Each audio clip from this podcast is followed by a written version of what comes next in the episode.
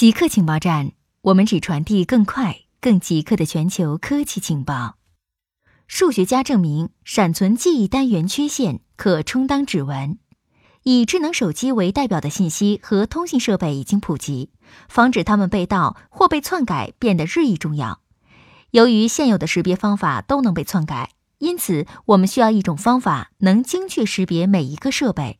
对此，俄罗斯人民友谊大学的数学家在期刊上发表研究，证明闪存记忆单元中的缺陷具有唯一性，可充当指纹去精确识别电子设备。这一新发现的方法可以创造出一种无法被伪造的电子闪存密钥。虽然闪存记忆单元在大量的读写周期之后，不可避免的会出现损伤，导致芯片性能下降。但是研究人员测试发现，这种积累的损伤几乎不可能存在完全相同的两个，而且它们具有长期的不变性，因此可以充当设备识别的精确手段。中国专利申请数量连续八年第一。世界知识产权组织周三发表年度报告显示，二零一八年全球共提交了三百三十万件专利申请。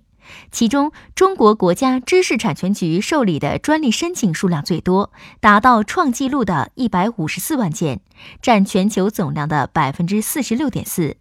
这个数量相当于排名第二至第十一位的主管局申请量的总和。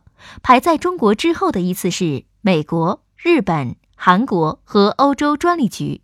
这五大主管局受理的申请数量共占世界总量的百分之八十五点三。此外，专利申请量位列前十的还包括德国、印度、俄罗斯联邦、加拿大和澳大利亚。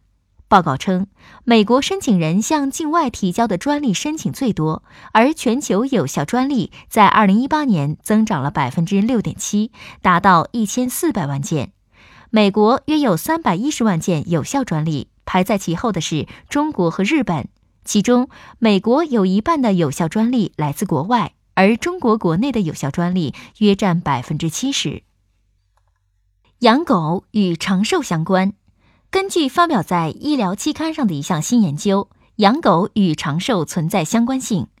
研究显示，养狗的人寿命更长，这一规律在曾有心脏病发作史的人群中尤为明显。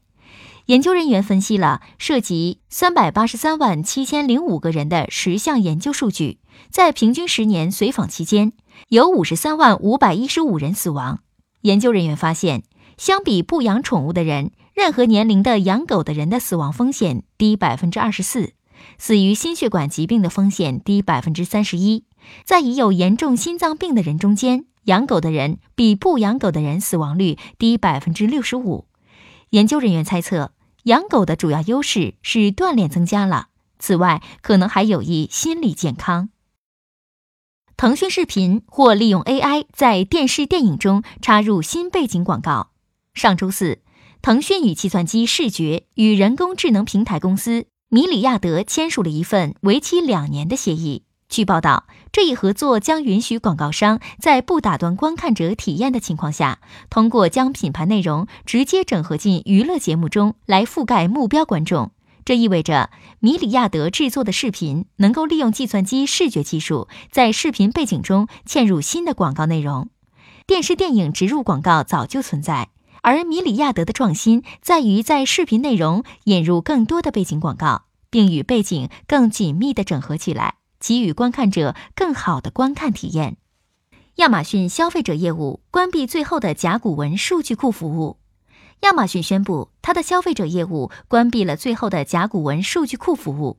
亚马逊称，它的 DBA 多年来花费了大量时间去管理甲骨文数据库，现在它终于完成了从甲骨文数据库到 AWS 云服务的迁移。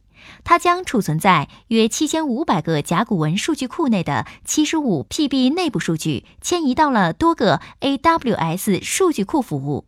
迁移期间几乎没有发生下线事故。迁移之后，数据库开支减少了六成以上，面向消费者的应用延迟减少了四成，数据库管理开销减少七成。固定时间，固定地点，我们下次再见。